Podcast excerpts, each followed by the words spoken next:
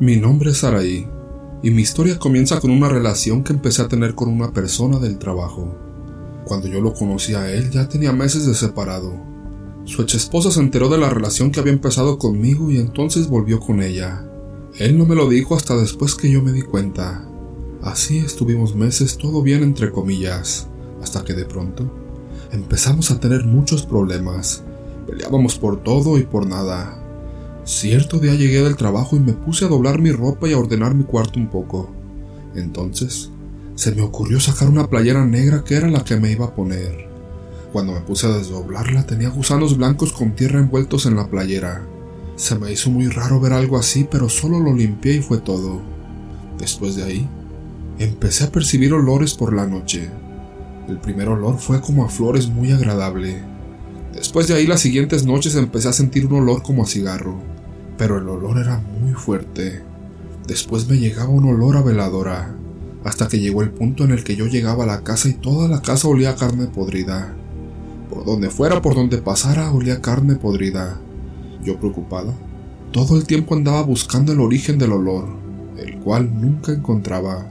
Lo extraño es que ese olor solo yo podía percibirlo, pues le preguntaba a mis compañeras de casa si no les llegaba ese olor, que si no se les había quedado algo de comida por ahí que se hubiera echado a perder. Su respuesta era negativa. Después de ahí empecé con insomnio. No podía dormir y si lo hacía era por pequeños momentos de una a tres horas. Al momento de abrir los ojos me despertaba con mucho miedo y temblorosa. Me sentía muy agitada y sentía que el corazón se me iba a salir. Decidí visitar al médico pero todo me salía bien y no tenía nada. Al volver a la casa me acostaba pero toda la noche estaba con miedo.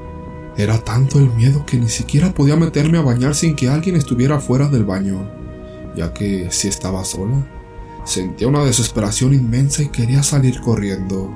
Así la pasé enferma varias semanas, si no era de una cosa era de otra.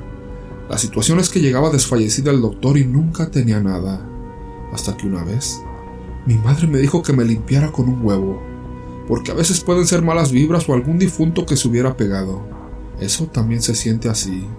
Entonces, me limpié y cuando rompí el huevo salió con sangre.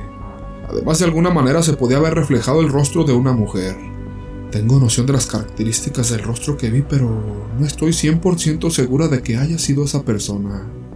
Después de todo esto me empezó la intriga y la duda, pero pues ya estaba en un grado en el que no podía comer nada porque me ponía muy mal. Hasta tomar agua me hacía daño. Yo me aislé de todos porque me sentía mal. No me sentía cómoda estando entre los demás y solo quería estar sola y apartada. Cierto día, se me acercó una compañera de trabajo con la que llevamos muy buena amistad dentro y fuera del trabajo. Me empezó a preguntar si estaba enojada con ella o si había hecho algo para que yo me alejara de ella, el cual yo solo le respondí que no y que eran problemas míos. Sentía una profunda tristeza que solo quería estar llorando todo el día y a todas horas. Las personas me preguntaban por qué lloraba tanto y ni siquiera yo lo sabía, pues esto ya lo hacía sin motivo. De no haber sido por esta compañera, no sé qué hubiera sido de mí. Le empecé a platicar mis síntomas y cómo me sentía. Le mostré la fotografía del huevo con el que me limpié y ella me dijo, yo no creo en brujería, pero pues tampoco hay que dejar de creer. Te voy a llevar con una señora que cura de brujería. Yo le contesté que sí, pues si no me hacía bien tampoco me iba a hacer mal. Yo lo que quería era sentirme bien porque ya ni siquiera podía trabajar. Así que fuimos en busca de la curandera. Al llegar no me quería atender porque decía que tenía muchísimo trabajo.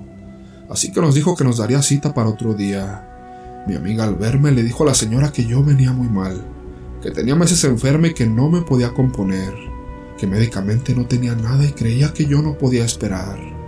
La curandera no quiso muy bien, pero al último me pasó. Al entrar, me vio y me dijo, Mira muchacha, vienes muy enferma. Se untó una loción en sus manos, se la frotó y me tomó de los oídos. Me los tapó y en ese momento sentí que me iba a volver loca. Algo dentro de mí quería echarse a correr y no estar ahí. Cuando esa señora me tapó los oídos y empezó a hacer una oración, en mi cabeza se escuchaba un grito muy desesperante que hasta mi cerebro se estremecía. Era un grito horrible y mis oídos empezaron a poner muy calientes al grado de sentir que me estaba quemando. Quería quitarle las manos y echarme a correr. Cuando ella me quitó las manos de los oídos, sentí como si algo dentro de mí lo hubieran jalado o succionado por mis oídos. Todo el cuerpo se me soltó. Empecé a temblar de una manera que yo nunca había visto. La señora seguía haciendo oración y en cada parte de mi cuerpo donde ella ponía sus manos, yo sentía que me estaban clavando algo muy filoso. Cuando volví conscientemente yo estaba tirado a los pies de la señora y mi amiga me estaba abrazando. Después me dieron un preparado a tomar y de ahí salí sin ningún síntoma. Ya no sentía dolores de cabeza, náuseas o ganas de correr. Todos mis síntomas desaparecieron. La señora me dijo que me habían trabajado con gusanos y tierra de panteón, porque supuestamente la persona que lo hizo quería verme fallecida. Y vaya que sí lo estaba logrando. Durante ese tiempo bajé muchísimo de peso.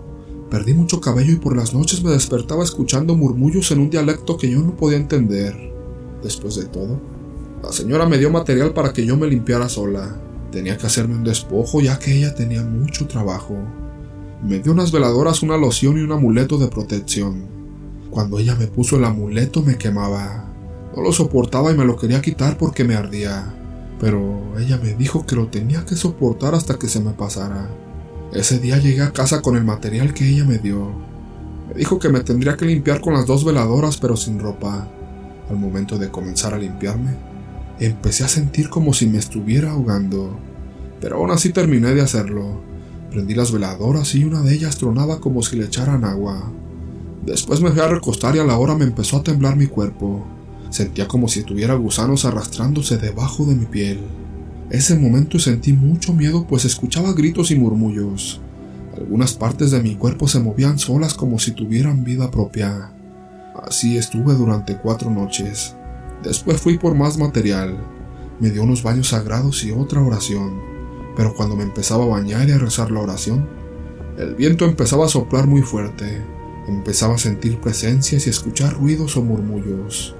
El jabón que me había dado la señora se me caía de las manos, pero era como si alguna entidad invisible me lo tirara. Cuando terminé los baños me metí a dormir y de repente Escuché como si un vaso o un foco hubiese tronado porque vi hasta un resplandor como de un chispazo. Cuando abrí los ojos solo pude ver chispas de lumbre. Desde ahí mi pecho empezó a sentirse como si algo se hubiera liberado de mí. Sentí mi pecho ligero y una gran calma. Hace como una semana que ya me siento bien y creo que ya pasó todo. De la persona que me hizo todo esto, no he sabido nada de ella. Segundo relato. Soy maestra, y como a todos en un principio me tocó estar lejos por un año. A mí me mandaron a San Luis de la Paz. Por aquel tiempo mi padre comenzó a estar un poco enfermo. Yo era muy apegada a él y para todo andábamos juntos. Siempre me acompañaba y daba ánimos para todo. Gracias a Dios me tocó suerte y encontré en renta un cuarto súper barato donde vivían otras dos señoras muy amables. A las dos semanas de haber llegado hubo una comida. Yo me quedaba arriba, entonces me invitaron a comer y por educación bajé. Yo curiosa pregunté por el motivo de la celebración. Entonces me contaron que era el aniversario luctuoso del esposo de una de ellas. Me contaron que el señor iba llegando de trabajar y estaba fuera de su casa, cuando de repente un borracho llegó y lo atropelló. Entonces falleció. Cuando supe esto me dio miedo. Sin embargo, después de un tiempo comencé a tener pesadillas, no muy claras, pero no podía dormir bien. Por cosas del destino llegó una amiga a vivir conmigo, y pues ya me sentía más acompañada. Yo seguía con mis pesadillas que hasta ella me tenía que despertar. Después ella comenzó a tenerlas y yo la despertaba. Total que para febrero su abuela falleció y ella se regresó al funeral. Después de eso ella ya no volvió a tener pesadillas. Pero yo sí, y eso que siempre rezábamos juntas. En una ocasión, tuve un sueño en el que veía a mi abuelito paterno el cual ya había fallecido. Él me preguntaba cómo estaba mi padre. Los dos nos volteamos a ver y mi abuelito se puso triste, se agachó y se fue. De igual manera veía a toda la familia reunida. Mi padre era muy familiar y le encantaba reunir a mucha gente. Incluso le conté mi sueño. Tristemente, para el 21 de marzo mi padre falleció. Fue horrible, ya que como lo mencioné estaba enfermo pero no de gravedad, por lo que fue un shock para todos. Estaba de vacaciones cuando esto pasó y tuve que regresar a mi trabajo. Me dormí y recuerdo que me veía acostada. En eso me iba a levantar, pero me tenía que agachar para buscar mis zapatos. Al tiempo que iba levantando la mirada, vi los zapatos de un hombre y poco a poco, al subir la mirada solo llegué hasta su cintura, pues mi compañera me despertó. Yo temblaba de miedo y me dijo que estaba teniendo pesadillas. Me dijo que después de esta ya no volverán porque tu padre te va a proteger de eso que nos atormenta. Mi padre sabía de estas pesadillas. Me decía que pidiera por mí y me dio una oración. Después de ese sueño, no volvieron las pesadillas a esa casa. Pero a partir de la ida de mi padre, cada que soñaba toda la familia junta, algún familiar cercano a mí fallecía. Esto me da terror porque últimamente han sido muchos, todos hombres y muy jóvenes. Los sueños son tan nítidos desde que falleció mi padre, que es como si yo viviera en otra dimensión con mis seres queridos. Sus abrazos, sus besos y su olor siempre están presentes cuando despierto.